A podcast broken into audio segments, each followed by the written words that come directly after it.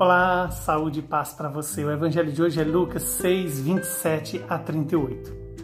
Naquele tempo, falou Jesus aos seus discípulos: A vós que me escutais, eu digo: Amai os vossos inimigos e fazei o bem aos que vos odeiam. Bendizei os que vos amaldiçoam e rezai por aqueles que vos caluniam. Se alguém te der uma bofetada numa face, oferece também a outra. Se alguém te tomar o manto, deixa-o levar também a túnica. Dá a quem te pedir, e se alguém tirar o que é teu, não peças que o devolva. O que vós desejais que os outros vos façam, fazei-o também vós a eles. Se amais somente aqueles que vos amam, que recompensa tereis? Até os pecadores amam aqueles que os amam.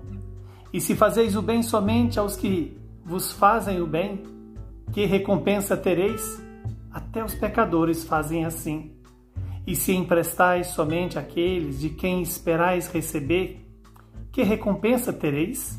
Até os pecadores emprestam aos pecadores para receber de volta a mesma quantia. Ao contrário, amai os vossos inimigos, fazei o bem e emprestai sem esperar coisa alguma em troca. Então a vossa recompensa será grande, e sereis filhos do Altíssimo porque Deus é bondoso também para com os ingratos e os maus. Sede misericordiosos, como também vosso Pai é misericordioso. Não julgueis e não sereis julgados, não condeneis e não sereis condenados. Perdoai e sereis perdoados. Dai e vos será dado. Uma boa medida calcada, sacudida, transbordante, será posta no vosso colo porque com a mesma medida com que medirdes os outros, vós também sereis medidos. Palavra da nossa salvação. Glória a vós, Senhor. Que esta palavra se cumpra em nossas vidas. Que o Espírito Santo faça fecundar em nós o que essa palavra nos anunciou. E este evangelho de hoje nos traz a novidade do reino de Deus. Daqueles que são e que querem fazer parte do reino dos céus. Quando Jesus é, nos convida a amar os nossos inimigos, a fazer o bem a quem nos odeia, a bendizer quem nos amaldiçoa, é assim que ele nos trata.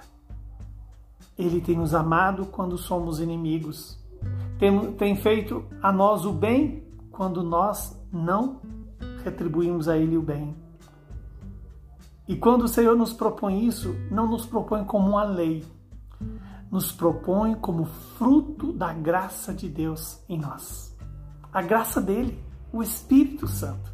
É somente movido pelo Espírito Santo que podemos é, fazer o bem àqueles que nos fazem o mal, a desejar para o outro aquilo que eu desejo para mim e ainda mais, sem cobrar do outro retribuição.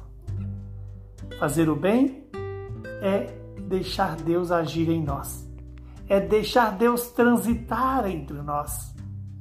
Porque se o Senhor nos compara com os pecadores, os pecadores têm as suas regras.